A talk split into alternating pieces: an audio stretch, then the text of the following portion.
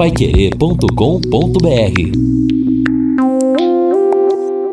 No Jornal da Manhã, Mercado Financeiro. O comércio de São Paulo não tem grandes expectativas em relação às vendas para o Dia dos Pais. De acordo com a FEComércio SP, Federação do Comércio de Bens, Serviços e Turismo do Estado de São Paulo, a data deverá ser marcada pelas lembrancinhas, os presentes que não causam impacto no orçamento, assim como já ocorreu no Dia dos Namorados. De acordo com a FEComércio SP, o índice de consumo das famílias está patinando com recuo de 3,2% neste mês de julho. Embora o consumidor esteja mais disposto a ir às compras, como apontou alta de 3,3% do índice de confiança do consumidor em julho, as instituições financeiras ainda seguram o crédito diante da inflação e do alto índice de desemprego no país. Foi o que destacou a entidade por meio de nota. Segundo a FEComércio, os bancos só deverão liberar crédito quando houver queda nos índices de desemprego para não correr o risco de aumentar a inadimplência.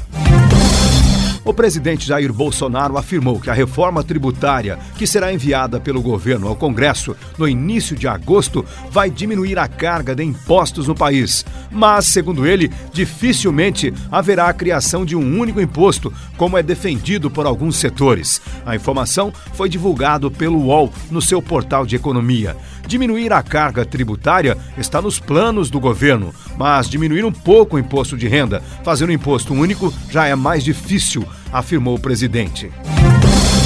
E o dólar fechou em alta nesta segunda-feira, numa semana de decisões importantes pelo Banco Central do Brasil e também o Banco Central norte-americano em relação às taxas de juros e também às negociações comerciais entre Estados Unidos e a China. A moeda norte-americana aumentou 0,29% e foi vendida a R$ 3,78. Na última sexta-feira, o dólar havia apresentado queda de 0,25% e foi vendida a R$ 3,77. Na última semana, portanto, houve alta de 0,7% na cotação do dólar.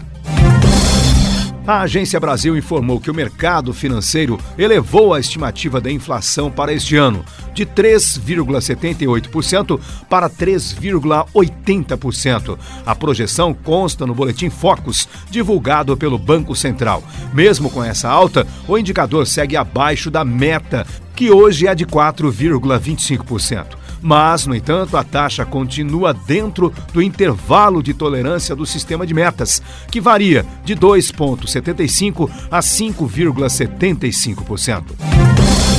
O Boletim Focus do Banco Central também informou que a previsão para o PIB, o Produto Interno Bruto do Brasil, permaneceu em 0,82%. O Banco Central também deu informações sobre a taxa básica de juros. Para o final de 2019, o mercado manteve o índice em 5,60%. No Jornal da Manhã, Mercado Financeiro.